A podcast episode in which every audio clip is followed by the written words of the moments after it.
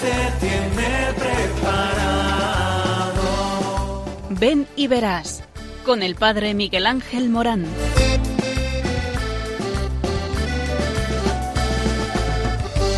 Aunque sean muchas las preguntas y si te surgen tantas dudas, es si verdad lo que te canta. Él te conoce desde antes, sabe tu nombre y lo que vives y lo que siempre vas buscando.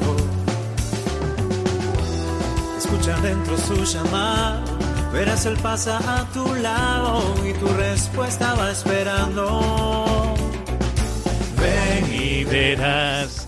Ven y verás. Muy buenas tardes a todos y estamos en este programa Ven y verás que habla de ti. Sí, de ti. Y es que eh, estate al tanto de lo que decimos aquí eh, porque aquí tratamos de lo más importante de la vida, que es su sentido. Por eso, Dios te ama y porque te ama, te llama y porque te llama, te envía. Y te envía a una misión. Todos nosotros cuando descubrimos la misión de nuestra vida, entonces todo recobra sentido.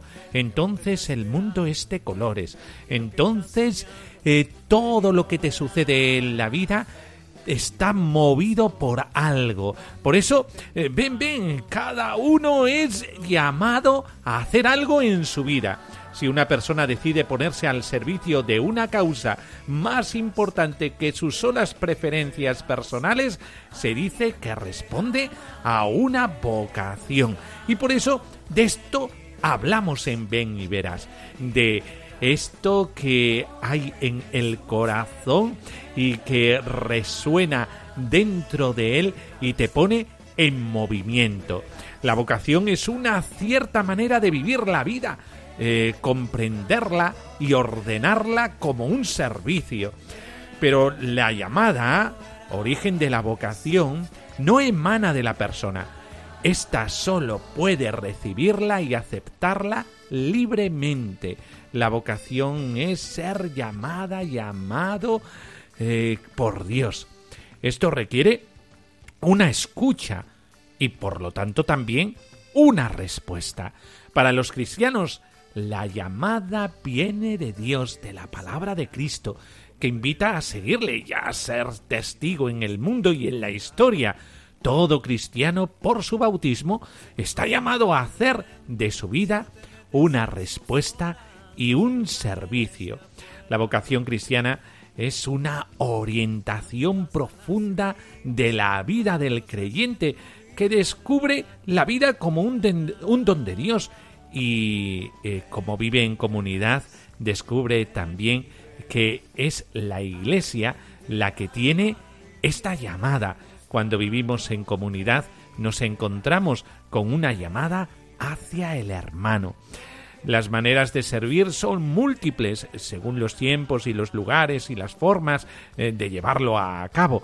Ahora, nosotros estamos llamados a unos estados de vida, como es el matrimonio, la vida sacerdotal, la vida consagrada, la vida religiosa, eh, la vida entregada a los demás.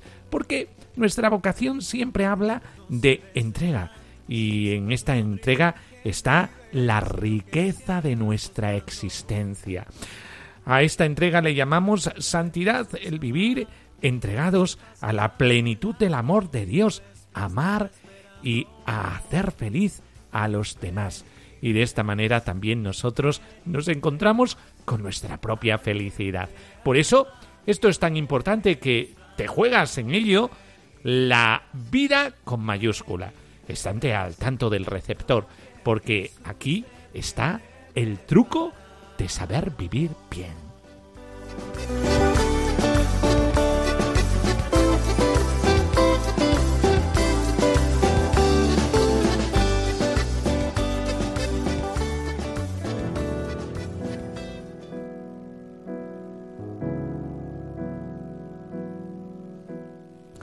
Señor Dios, tú llamas a todas las personas a la fe y por ella a vivir formando parte de tu pueblo. Esta llamada es una llamada a la comunión. y a la participación en la misión y vida de la Iglesia. Y por tanto, en la evangelización del mundo. Además, has querido que cada uno responda a esta llamada, viviendo una vocación específica a la vida laical, a la vida religiosa o a la vida sacerdotal.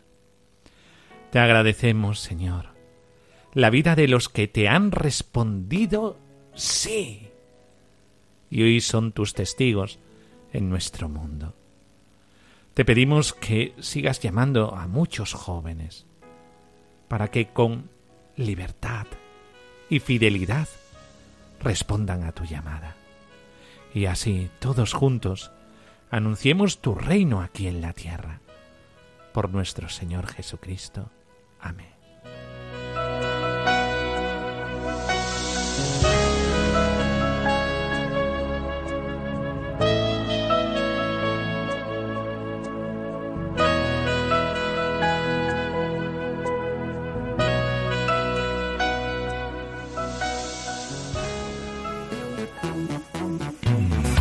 Que sí, que ya tenemos publicado el instrumento laboris de el Sínodo de los Jóvenes.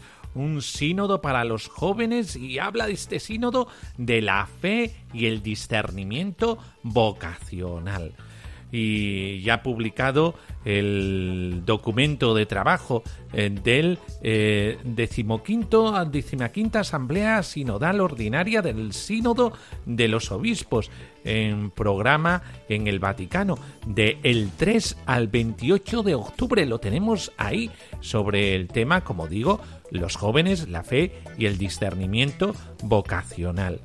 Y es que eh, esto es muy importante eh, porque eh, en la iglesia los jóvenes son la fortaleza. ¿Y qué es lo que quieren los jóvenes de hoy? ¿Qué buscan en la iglesia? en primer lugar, desean una iglesia auténtica, que brille por ejemplaridad, competencia, corresponsabilidad y solidez cultural una iglesia que comparta su situación de vida a la luz del Evangelio, más que dar sermones, una iglesia que sea transparente, acogedora, honesta, atractiva, comunicativa, accesible, alegre e interactiva. En fin, una iglesia menos institucional y más relacional, eh, capaz de acoger sin juzgar y previamente amiga y cercana, acogedora y misericordiosa. Por eso eh, es muy importante eh, que eh, tengamos en cuenta ciertas palabras con respecto a el sínodo de los jóvenes. Y la primera palabra es la escucha. Los jóvenes quieren ser escuchados con empatía, precisamente allí donde se encuentran compartiendo su existencia cotidiana y desean que sus opiniones sean consideradas, buscan sentirse parte activa de la Iglesia. Otra palabra muy importante es el acompañamiento. Los jóvenes piden ser acompañados a nivel espiritual, formativo, familiar, vocacional. Este acompañamiento no es de hecho una opción con respecto al deber de educar y evangelizar a los jóvenes, sino un deber eclesial y un derecho de todo joven que sirve para formar conciencias y libertad, a cultivar sueños, pero también a emprender pasos concretos en las estrecheces de la vida. Y en este marco el papel de la familia es central y sigue representando una referencia privilegiada en el proceso de desarrollo integral de la persona. También conversión. El tema de la conversión es tratado ampliamente en el documento sinodal. Esta es eh, el, drama eh, de jóvenes cristianos que representan una minoría expuesta a la violencia y a la presión eh, de mayoría que pretende su conversión como así también la solicitud de una conversión sistemática en el ámbito educativo para que todas las estructuras formativas, sus miembros, inviertan más en la formación integral, de manera que no se transmitan solo contenidos, sino que se dé también testimonio de madurez humana para hacer eh, que los jóvenes sean sujetos y protagonistas en su misma vida. Discernimiento, que es una palabra mayormente presente en el documento, entendido como estilo de una iglesia en salida para responder a las exigencias de la sociedad y de los jóvenes. También desafíos. Eh, por eso eh, el instrumento Labori eh, habla de la cultura del descarte y cómo nosotros con otra cultura, que es la cultura de la entrega, podemos cambiar ese signo de los tiempos de forma negativa. Y otra palabra muy importante eh, que habla de nuestro programa, la vocación. A este respecto, el documento evidencia la visión eh, reductiva del término vocación, eh, ya que la pastoral vocacional es entendida como una actividad finalizada solo al reclutamiento de sacerdotes y religiosos. Por ello surge la necesidad de volver a pensar la pastoral juvenil vocacional para que sea de amplio respiro. De hecho, cada joven tiene su vocación, eh, que puede ser expresada en varios ámbitos, familia, estudio, profesión, política, convirtiéndose en un eje de integración de todas las dimensiones de la persona. Con respecto a las vocaciones sacerdotales, la Iglesia está llamada a reflexionar porque es innegable su preocupación por la disminución del número eh, de los candidatos y esto hace necesario, eh, señala la misma eh, el mismo Instrumentum Laboris, una reflexión renovada sobre la vocación al ministerio y una pastoral vocacional que sepa hacer sentir la fascinación de la llamada de Jesús a transformarse en pastores de su rebaño. Y por último, una palabra muy importante, la santidad. Eh, porque este mismo instrumento sinodal habla y reflexiona sobre la santidad porque esta debe de ser propuesta como horizonte accesible a todos los jóvenes, sí, y en lo cotidiano, eh, porque la vida con Jesús se vive con coraje, por su gracia y por el agradecimiento de todo lo que eh, el Señor ha hecho en nosotros, sigue haciendo y hace.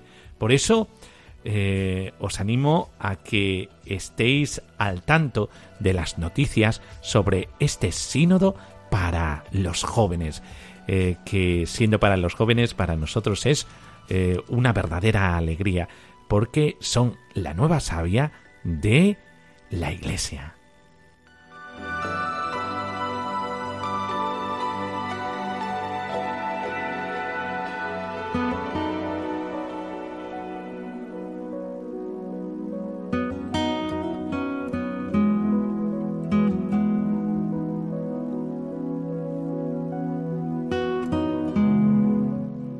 Del Evangelio según San Lucas. Por aquellos días fue Jesús a la montaña para orar, y pasó la noche orando a Dios. Cuando llegó el día, llamó a sus discípulos y eligió doce de entre ellos, a los que llamó también apóstoles. Simón, a quien apellidó Pedro, su hermano Andrés, Santiago, Juan, Felipe, Bartolomé, Mateo, Tomás, Santiago el hijo de Alfeo, Simón el llamado celador, Judas, hijo de Santiago, y Judas Iscariote, que fue el traidor.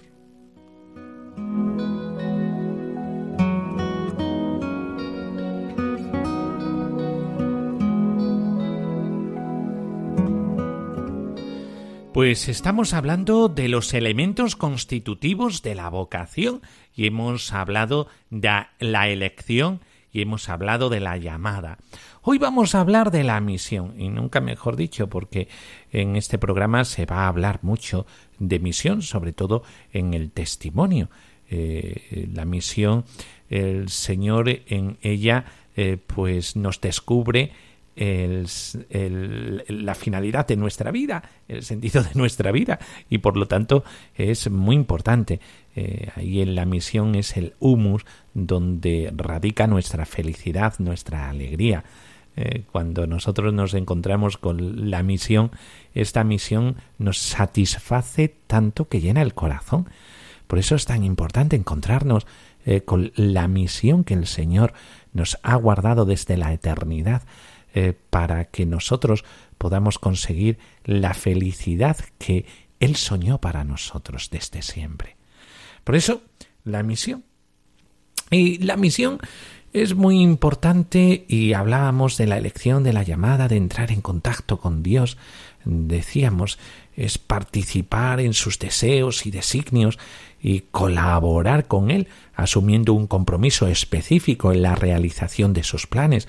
Cuando Dios llama, confía una tarea, una misión. Corresponder a la propia vocación es realizar un servicio según el carisma recibido. Eh, esto podemos encontrar en las Sagradas Escrituras muchas referencias a ello. Eh, después de habérsele revelado, Dios dijo a Moisés Ahora ve, que yo te envío al faraón, y tú sacarás a mi pueblo fuera de Egipto. O por ejemplo, Amós a su vez testifica El Señor me tomó de detrás del rebaño y me dijo Ve y profetiza a mi pueblo. De igual manera, los otros profetas, por ejemplo Isaías, y él a mí, ve di a este pueblo, escuchad. Y el Señor a mí, a todos los que eh, yo te envié irás, y todo lo que te ordene les dirás en Génesis 1.7. O Ezequiel, ve, habla a la casa de Israel. El Señor dijo a los apóstoles, Id pues y haced discípulos míos de todos los pueblos. En Mateo 28, 19.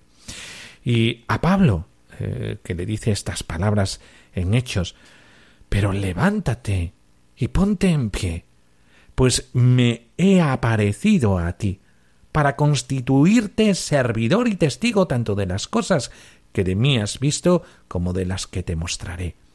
Yo te libraré de tu pueblo y de los gentiles, a los cuales yo te envío, para que les abras los ojos, para que se conviertan de las tinieblas a la luz y del poder de Satanás a Dios, y así reciban por medio de la fe en mí el perdón de los pecados y la herencia de los santos. Hechos 28, 16, 18.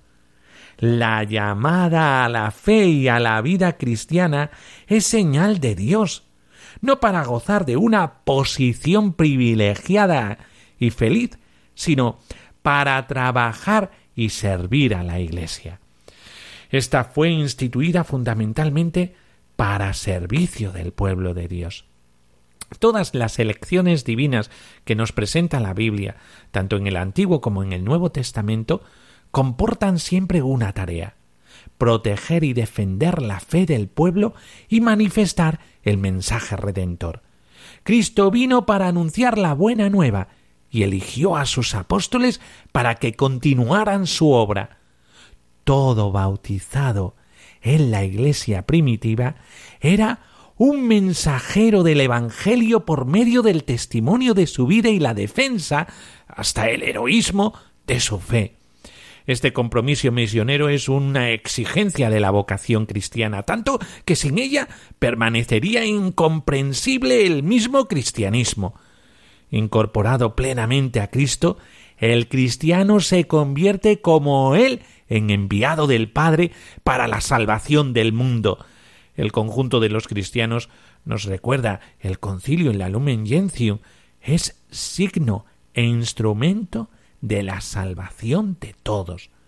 No solo signo, esto es, expresión y manifestación de la salvación a la que todos están llamados, sino instrumento, es decir, medio eficaz y necesario por medio del cual todos los llamados pueden alcanzarla.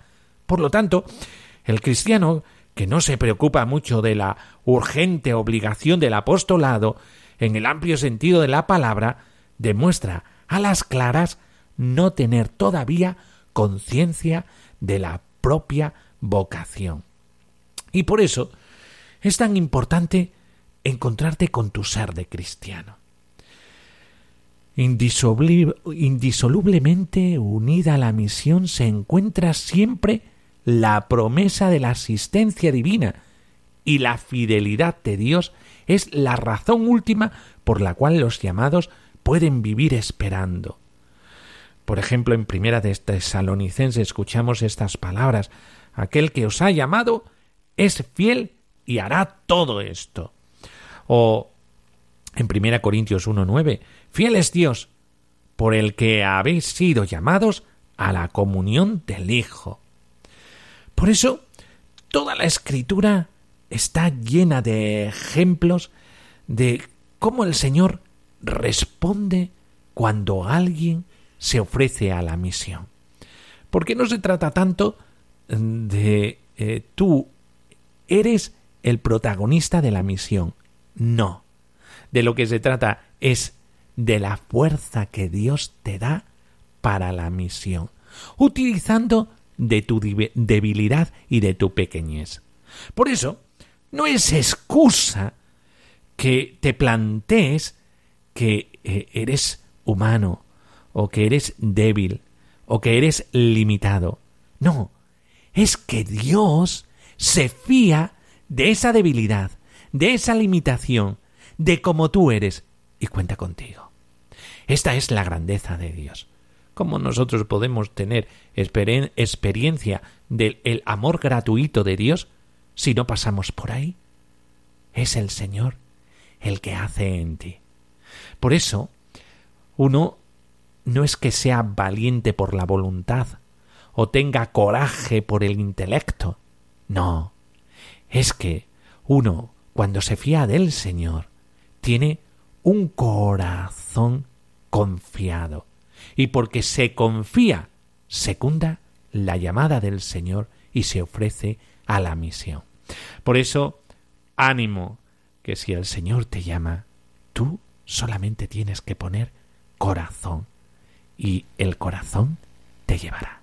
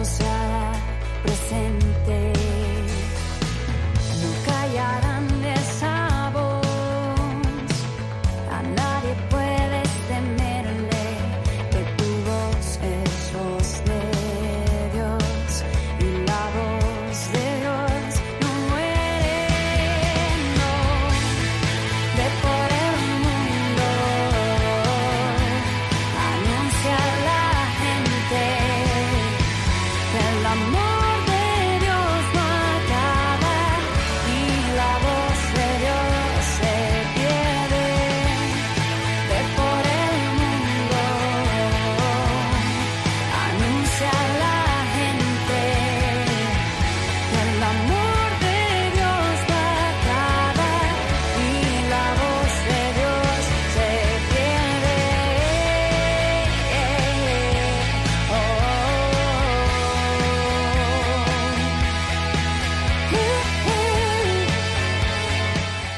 Bueno, y como siempre en todos los programas de Ven y Verás, eh, pues resulta que hay un espacio para el testimonio.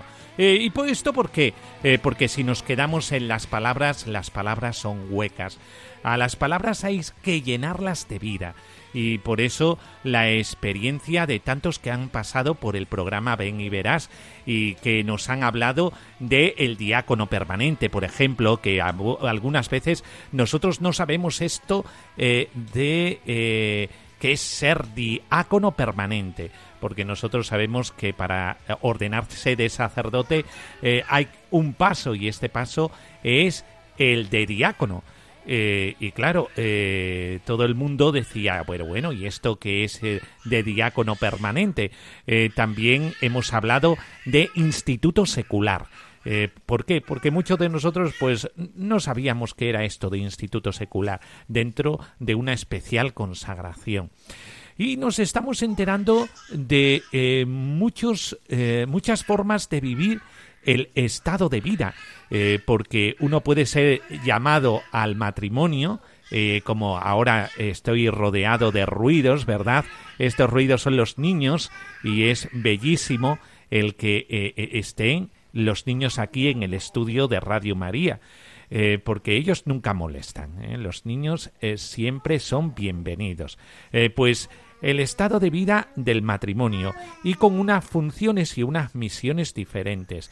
Eh, también el de religioso. Eh, un religioso y una religiosa se puede dedicar al mundo de la educación, como se puede eh, dedicar a la misión o como se puede dedicar al mundo sanitario.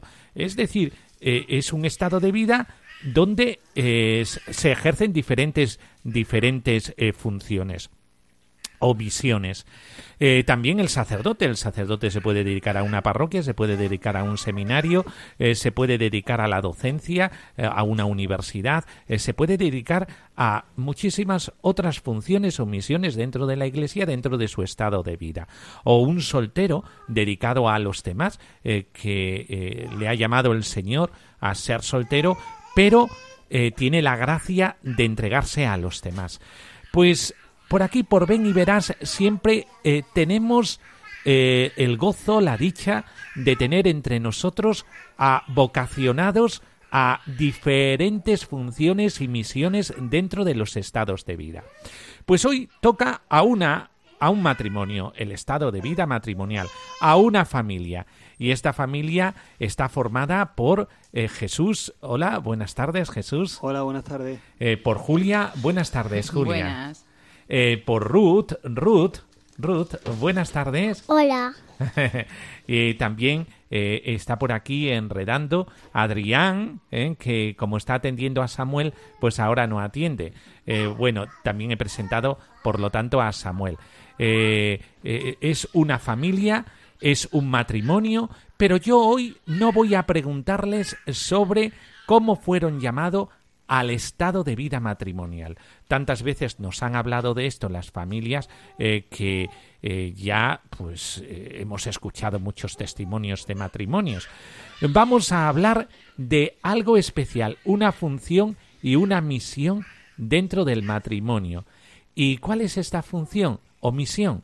La misión de familia en misión, valga la redundancia la itinerancia. Y por lo tanto, este carisma se une a un itinerario de renovación en la fe, en descubrir eh, todo aquello que el bautismo nos ha regalado, y eh, es el de eh, el camino neocatecumenal. Pues dentro del camino neocatecumenal existe un carisma y este carisma es familia en misión en la itinerancia.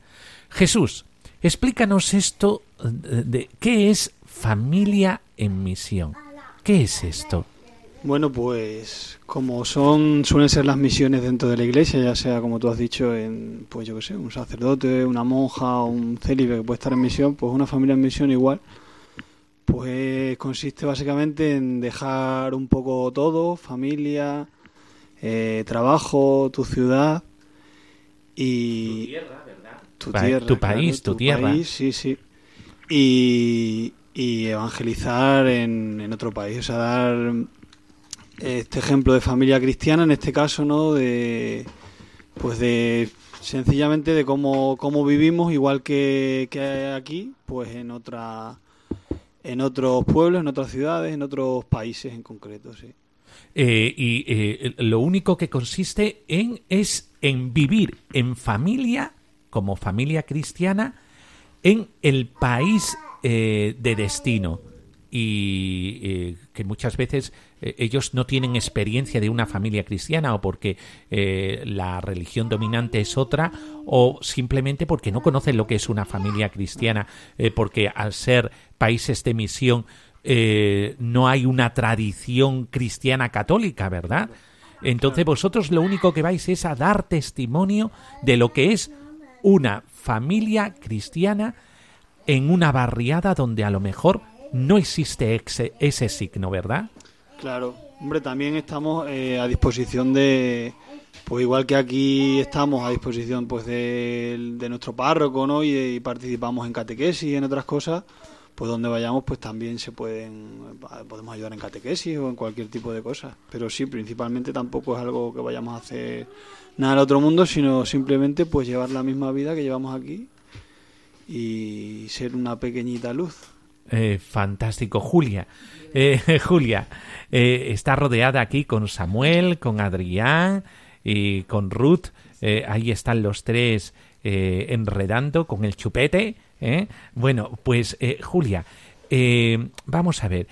Eh, esto de familia itinerante, familia en misión, eh, eh, tú como, como madre, por el amor a tus hijos, ¿cuántas personas dicen, bueno, pero ¿y, los hijos? Porque se juegan un poco el futuro de los hijos. Porque ir en misión como familia significa tener que sacar a los niños del colegio, eh, hacer que los niños tengan otras costumbres. Es decir, eh, esto, Julia, ¿cómo lo llevas? Bueno, pues al principio mm, sí que es verdad que me preocupaba un poco más de ellos. Pero la verdad que nuestros hijos tienen unas edades muy pequeñas, porque la mayor tiene tres años y medio y el pequeño tiene seis meses. Entonces, yo creo que ellos ahora mismo, pues, mm, ellos son felices donde, donde estemos nosotros. Entonces, tuvimos una peregrinación, vamos, peregrinamos en familia a Roma, a Tor Vergata, que nos hizo un envío el Papa, el Papa Francisco nos hizo un envío eh, de, de Vision Agentes. Y, y la verdad que fue un viaje estupendo, que ahí fue lo que a mí me hizo tranquilizarme y ver que los niños son felices donde, donde vayamos mi marido y yo. Entonces estoy por ese lado más tranquila. Y luego, pues, no sé, la gente pues deja su ciudad muchas veces por irse por irse a trabajar a otra ciudad, ¿no? Pues cuanto mejor por ir, por dejarlo por el Señor, ¿no? Más tranquilidad. No sé, yo estoy tranquila en ese aspecto. Y Jesús, eh, cuando vosotros eh, os vais de misión, ¿ya tenéis garantizado eh, el trabajo, donde mm, un porvenir en el lugar donde vosotros estáis? No, no, eso no está garantizado en ningún sitio. no, nosotros llevaremos pues nuestros títulos legalizados, nuestra todo el papeleo y, y bueno, aunque lo principal sea la misión, pues, pues claro, también para mantener la familia, pues trabajaremos de pues de lo nuestro, de lo que podamos, de lo Mm. que el Señor quiera. Es decir, eh, que el- la providencia, eh, la- la providencia es muy importante. Es decir, pensar en el, el pro- eh, eh, el ser providente, ¿no? El estar, pues, sujeto a ese amor de Dios en la historia. Claro, claro. Vamos, nosotros sin ir a ningún lado, ya sin misión ni nada, pues también vivimos un poco así, porque ya cuando nos casamos no teníamos trabajo ninguno de los dos y, y bueno, a lo largo del tiempo pues hemos visto que, que Dios provee, ¿no? Y, y también por eso nos sentimos llamados a, hacer esto, ¿no? Porque lo hemos visto ya en nuestra vida y, y hemos sido felices, ¿no? Sin tener muchas de las seguridades que a veces buscamos y que, y que realmente no nos dan la felicidad. Eh, Julia, eh, que está un poquillo ahí al tanto de los niños, ¿eh? porque la- a los niños le encantan los micrófonos, le encanta eh, los botones y, y- y todo lo que tenemos aquí en el estudio. Ya, ya veis que hay por aquí, o pe- perdón, ya oís Sí, mejor oís. lo, eh, cómo están enredando los niños, eh, pero que es una gozada, porque tenerlos en el estudio eh, es una verdadera gozada. Julia, tú, ante ese amor providente de Dios, Sí. lo has experimentado varias veces en tu vida, porque para tú has tenido que tener un proceso, ¿no? Para fiarte de este de este di- de este Dios providente, pues cuéntanos un poquito eh, tu historia con el Señor, así, a grandes rasgos. Bueno, pues es que se remonta muy antiguo, Ah, la sí. verdad. No, pues, a ver, nosotros la verdad que por nuestra situación, como ha comentado Jesús, la verdad que nos casamos ya sin trabajo y la verdad que fue una situación muy difícil para nosotros porque tuvimos que tomar una decisión que, que la sociedad no la compartía. Entonces para nosotros fue muy difícil, pero nosotros vimos de apostar por el Señor y, y debimos de ponerle en medio de- del matrimonio. Entonces mm, ha sido siempre un poco así. Nuestra evolución ha, ha ido creciendo, han ido viniendo hijos y la situación ha sido igual. Hemos estado sin trabajo. Entonces nosotros hemos visto pues la providencia del Señor cada día, ¿no? Y, y ves pues a un Cristo vivo. O sea, que ves en los demás pues eso, la, la providencia, la caridad, el amor de los demás. Entonces, mm, pues ves cada día al Señor, o sea, vivo. No sé, no sé cómo explicártelo. Siempre eh, el Señor os ha tenido eh, una casa, Sí, sí. el alimento de cada día, lo que necesitaban los niños. Esta experiencia del amor de Dios la habéis tenido. Sí. Y esta experiencia hay que predicarlas a los demás, ¿verdad? Claro. Eh, por eso eh, el sentir, el sentir, la llamada a contagiar a los demás, que uno se puede fiar de Dios, ¿verdad? Claro. Bueno, eh, aquí está la cuestión del ven y verás. Jesús, eh, ¿tú cómo has sentido la vocación a la itinerancia? Porque esto dentro del matrimonio, eh, eh, pues eh, hemos oído muchos testimonios de cómo una persona ha sentido la llamada a la vocación matrimonial.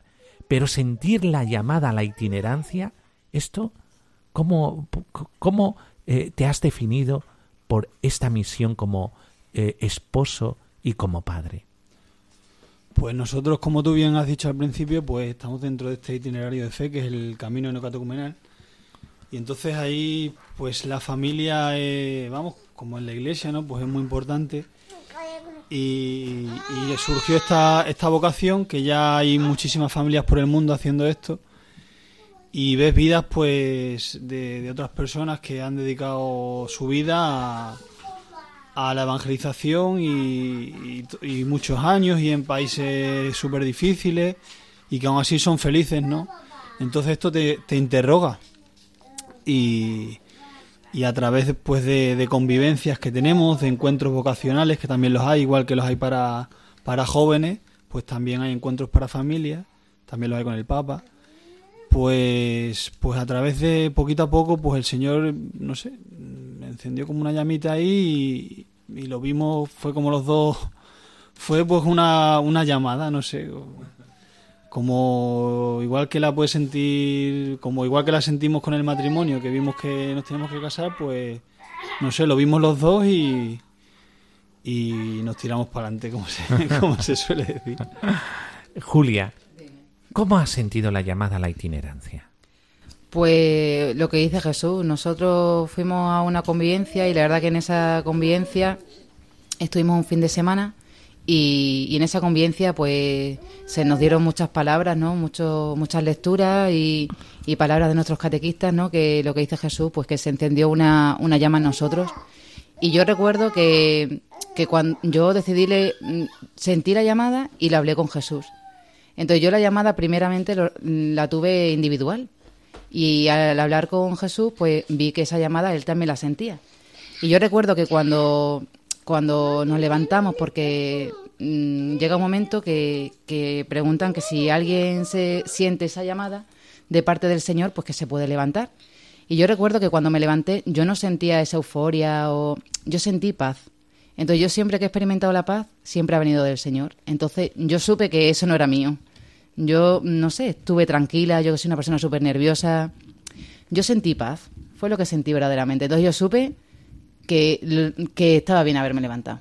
Porque a mí si todo lo que me da paz viene del Señor, desde luego, porque... Fantástico, Julia.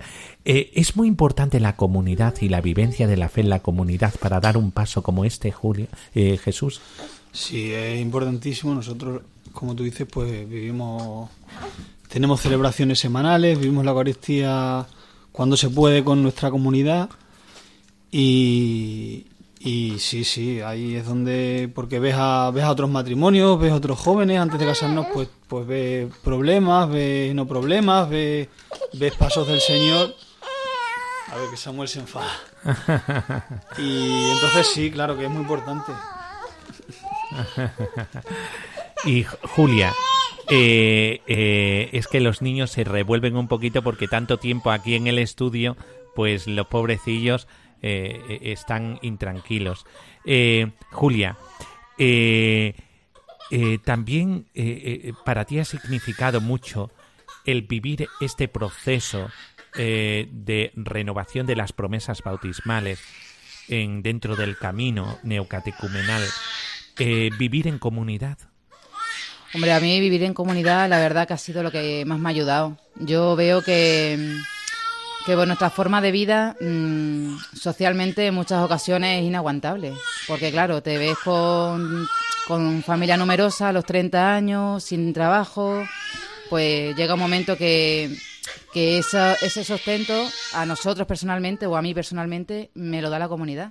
A mí la comunidad, un- unos hermanos que rezan por mí, que me ayudan de manera espiritual, material, que están ahí, que es el Señor, que no que no son que muchas veces no son ellos porque en ellos yo también veo la debilidad de, de su de su persona. O sea que también veo pues al Señor en ellos. Entonces a, a mí personalmente es lo que es lo que me ha ayudado y lo que me ha seguido alimentando nuestra vocación Bueno, pues esto es vivir de la gratuidad de Dios. Y vivir de la gratuidad de Dios significa esto, significa el fiarte del Señor y fiarte del Señor hasta tal punto eh, que eh, eres capaz de irte con toda tu familia de misión. Julia, ¿dónde vais de misión? pues nos vamos a Corea del Sur a. Seúl A Seúl. Y, y allí eh, vais también a una comunidad, ¿verdad? Pr- al principio sí nos vamos a, a otra ciudad a una comunidad Sí. Y mm, la idea de nuestro catequista es estar allí pues un tiempo hasta que nos hagamos con la cultura, con el idioma, con un poco, porque claro, no es Asia, no es... Sí, sí, sí. Entonces, bueno, en cuanto que la situación se normalice un poco para nosotros, nos destinan a Seúl y ahí seremos misionayentes. Muy bien.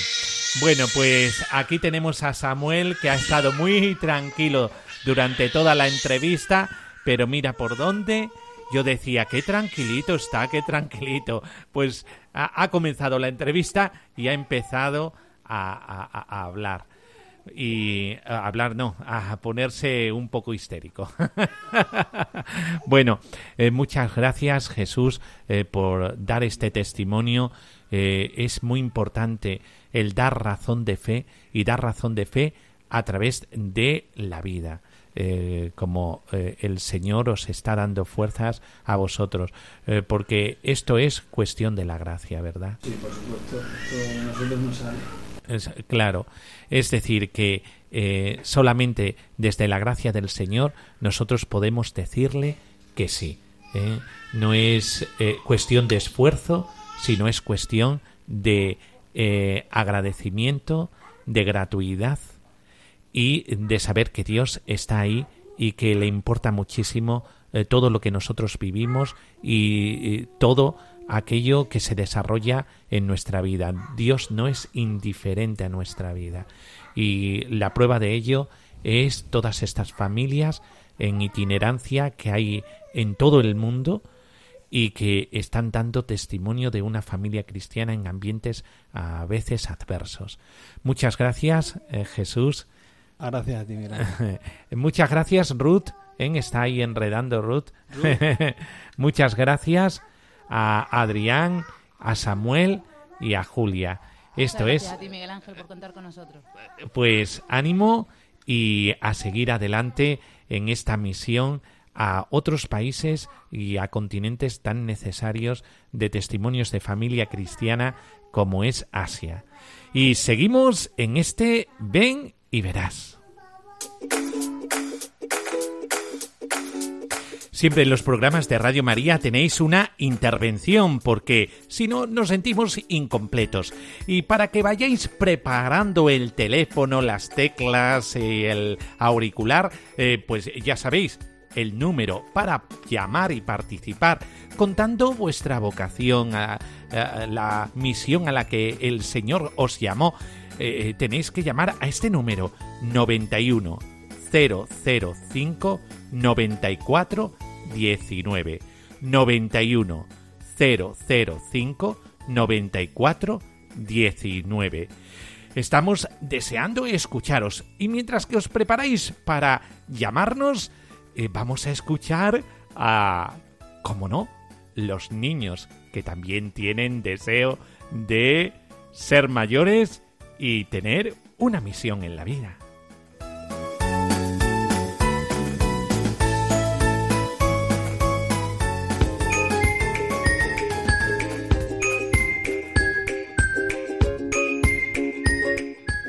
Me llamo Fátima, tengo 5 años de mayor, voy a ser bombera y mamá. Hola, me llamo Santiago, tengo 7 años y de mayor quiero ser maquinista de tren. Hola, ¿cómo te llamas? Javier, ¿Y cuántos años tienes? 12, ¿Y tú qué quieres ser de mayor? astrónomo. Muy bien. A ver, tenemos aquí otro niño. Hola, ¿cómo te llamas? Miriam, ¿Y cuántos años tienes? 10, ¿Y tú qué quieres ser de mayor? profesora. Muy bien. A ver, tenemos aquí otro niño. Hola, ¿cómo te llamas? Juan, ¿Y cuántos años tienes? 6, ¿Y tú, Juan, qué quieres ser de mayor? futbolista. Futbolista, muy bien. A ver, la pequeñita. Hola, ¿cómo te llamas? Montaña, ¿Y cuántos años tienes? 4, ¿Y qué quieres ser de mayor? profesora de ballet. Muy bien. ¿Y cómo llegar hasta aquí con estos audios eh, eh, de voz? Pues enviando a este correo electrónico. Ven y verás uno en número arroba radiomaria.es ven y verás uno en número arroba radiomaria.es a este correo electrónico mandáis un archivo de voz y de esta manera vuestros niños, sabiendo que ellos quieren ser de mayor lo que más les gusta y ojalá todos estos sueños se cumplan, si queréis escucharlos, enviar por correo electrónico un audio de voz y lo pondremos aquí, en Ven y Verás. Así es que animaos, que estamos deseando oír a vuestros niños.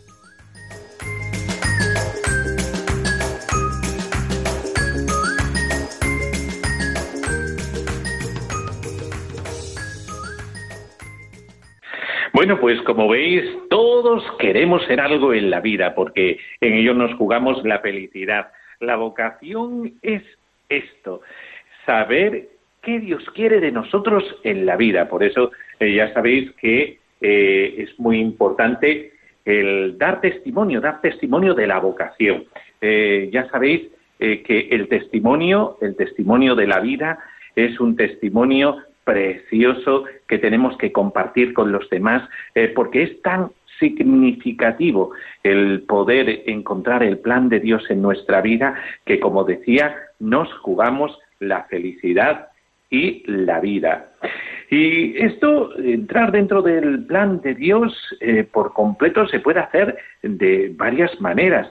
Eh, fijaos que hemos hablado de la vocación al matrimonio, esta vocación o llamada de Dios a vivir este estado de vida concreto y realizarnos en el amor, tiene una peculiaridad. Dios nos pensó desde siempre para prepararnos lo mejor posible y entregar todo lo que somos, de manera muy especial a una familia concreta, a la, familia con esposo, esposa, hijos, para hacerlos felices y plenos, y así ser yo el hombre o la mujer más feliz. Y es que este diseño de la familia es un diseño creativo de Dios para que todos nosotros podamos ser eso, felices. Y por eso el Señor nos regala testimonios como los de eh, que hemos escuchado a Julia y a Jesús, eh, que se van de misión con toda la familia. Y es que una familia cristiana también puede misionar. Una familia cristiana es testigo del amor trinitario eh, y por eso hablan del amor de Dios. Simplemente hablan del amor de Dios con su vida. ¿eh? Fijaos eh, que esto es lo importante, que solo el vivir el matrimonio naturalmente tal cual ya está hablando del amor de Dios y a esto van a Corea allí donde eh, todavía hay muchos lugares donde no conocen lo que es el amor cristiano. A una vocación a la consagración de la vida a Dios.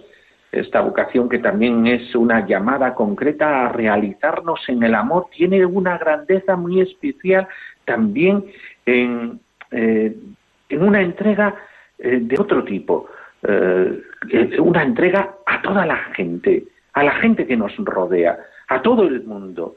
Y estos consagrados eh, es en el servicio, eh, el poder servir a los demás, en el amor desde la radicalidad eh, evangélica, el vivir para ayudar a todos a ser felices y a ser, por eso nosotros plenamente felices, implica tener un corazón y una capacidad de amar enorme, así como lograr una plenitud y una recompensa en el cielo también enorme, eh, como son los sacerdotes, las religiosas, los religiosos, los laicos consagrados o consagradas, eh, todos ellos viven de una manera eh, peculiar la vocación cristiana, esta vocación que la tenemos todos desde el bautismo para poder realizarnos en la vida y entregarnos a los demás.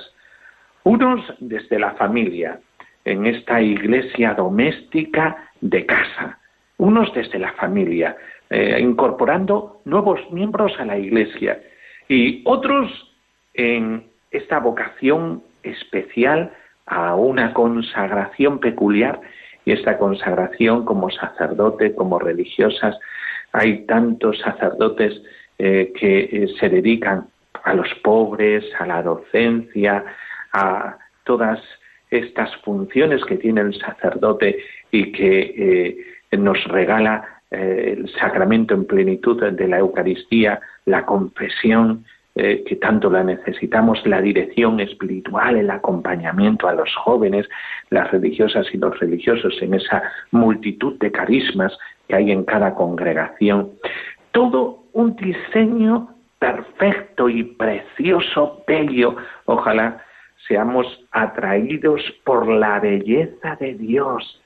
Cuando nosotros somos atraídos por esta belleza de la entrega, del servicio, de la donación, entonces cuando somos atraídos por ese amor, podemos encontrar el para qué de nuestra vida, encontrándonos con esa fidelidad, nos regala la alegría mayor, una alegría que no caduca, es la alegría que se une a la donación total de Jesucristo en la cruz y en la vida, porque la cruz siempre nos lleva a saborear el amor vivo.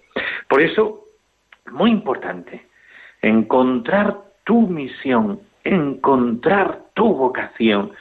Y si tú que me escuchas tienes una llamada, y una llamada que se puede dar a cualquier edad, es importante escuchar al Señor. Pues hasta el próximo ven y verán. eh, os doy mi bendición, la bendición de Dios Todopoderoso, Padre, Hijo y Espíritu Santo, descienda sobre vosotros. Amén. Pues hasta la próxima. Dios te ama, por eso te llama, por eso te envía. Ven y verás, ven y verás.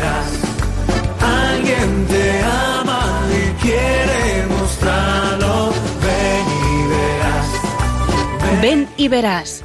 Con el padre Miguel Ángel Morán.